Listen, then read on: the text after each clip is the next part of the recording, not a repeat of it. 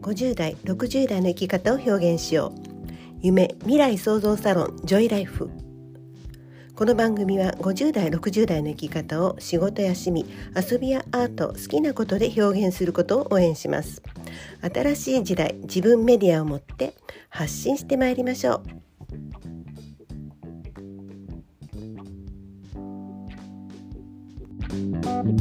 う。えー、先日2021年はウェブ発信をし続けると決めたとお話ししました。その際自分の持っているリソースは全て導入したいと考えています、えー、もうここから先そんなことを思うこともないんじゃないかなと思うので、まあ、ここへ来て全て出し切ってやりきってみたいと思ってます、まあ、仕事も遊びも楽しみも全てという意味です、まあ、持っているものを全力で生かしましょう。えー、ちょっとね昔のこと思うんですけれども、えっと、休日にテーマパークなどに子どもたちを連れていくお金がなかった時は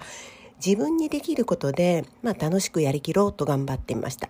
で私にできること、まあ、車でだったらどこへでも行けるんですね。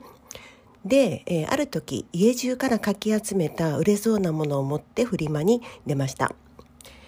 もうお弁当を作って飲み物も揃えてピクニック気分で終日楽しみました。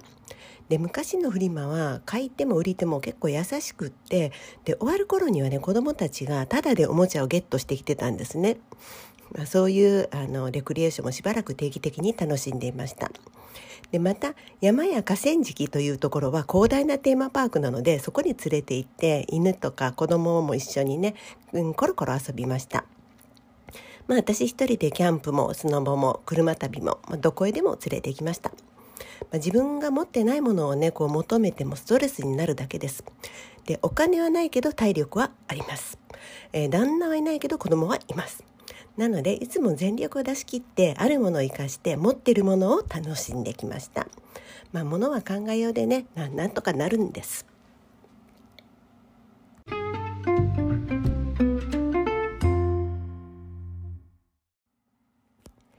え個人事業を考えた時もいつも自分の強みを生かしてきたように思います。2021年は何を生かそうかなと考えた時にうんまあもうそのままでいいんじゃないかなと、えー、持っているリソースを全て投下して全力でやればいいんじゃないかなと思ってます。まあ、それは生きてきた人生。自分という、まあ、肉体ですね。それから考え方思考。そういったもの、えー、経験ですかね。そういったものをそのまま全て活かせばいいんじゃないかなと考えてます。多分個人事業を目指す多くの人もこれからそうしていくんじゃないかなと思ってます。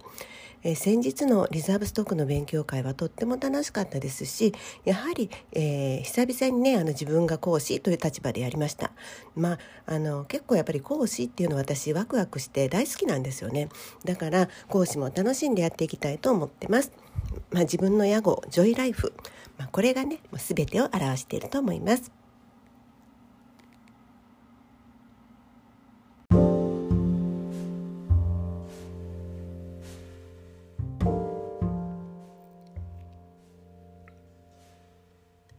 この放送は女性の自立と子どもの笑顔と日本の未来を応援するジョイライフがお届けしました。